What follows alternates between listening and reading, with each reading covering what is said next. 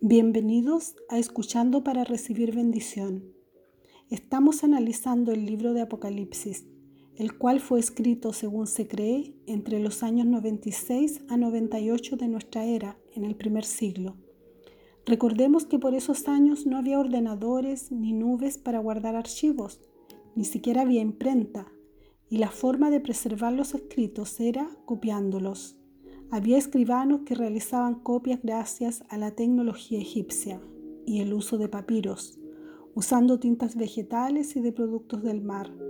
Los papiros se guardaban en jarras de cerámica, en cofres de madera o bolsas de cuero, incluso en cilindros de metal para protegerlos de insectos, la humedad y preservarlos al paso del tiempo.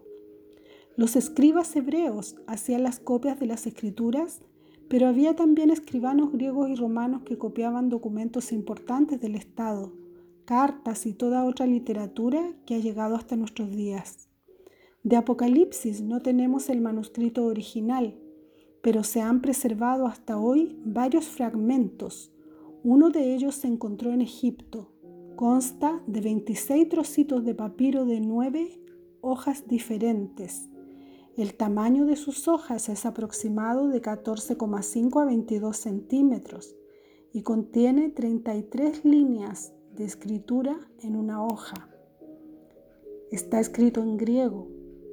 Fue fechado entre los años 225 a 275 de nuestra era, ya que coincidía comparando con otros fragmentos la forma de las letras alfa, beta, delta, kappa y ni con otros papiros datados en esas fechas.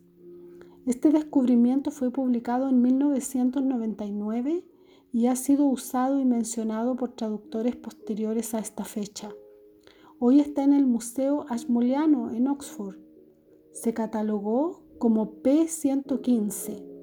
Se cree que entre los papiros existentes de Apocalipsis, este es el más cercano al original. En el episodio anterior dijimos que fue Juan el depositario de esta revelación. Continuemos con el versículo 2. Dice, el cual afirma que todo lo que ha visto es palabra de Dios y testimonio solemne de Jesucristo. Tenemos que tener presente que no es una revelación sobre el Señor Jesucristo, sino que es el propio Señor Jesucristo que está dando testimonio del mensaje que le dio el Padre para sus siervos podríamos decir a la iglesia. A su vez, Juan da testimonio de lo que le fue mostrado, lo que vio y lo que oyó, que proviene del mismo Señor Jesucristo. Además testifica que la palabra recibida es palabra de Dios. Esto nos devuelve al versículo 1, a la palabra siervo, porque esta palabra también tiene el trasfondo de profeta, ya que en el Antiguo Testamento y en el lenguaje hebreo se usaba la palabra siervo para referirse a los profetas que anunciaban los mensajes recibidos de Dios para el pueblo de Israel. Un profeta recibía la palabra de Dios por medio de un ángel o de una voz o un sueño o una visión, ante lo cual caían a tierra paralizados en éxtasis total y luego procedían a entregar el mensaje en forma oral o escrita. Otras dos cosas tenemos que observar en este versículo. Una, que para dar testimonio de que se trataba del Señor Jesucristo, tenía necesariamente que conocerle. Y este es un buen punto para argumentar que el escritor del Apocalipsis es Juan, quien fuera apóstol de Jesús.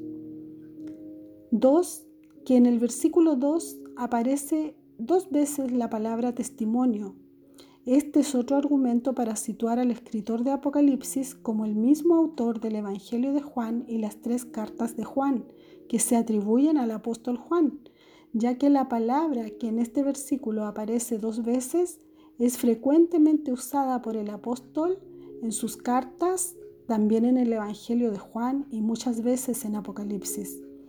Además, es muy interesante notar que Juan es consciente de que lo que ha visto y escrito es palabra de Dios, puesto que su declaración la sitúa a la misma altura que las otras escrituras, las del Antiguo Testamento, que fueron recibidas por los profetas.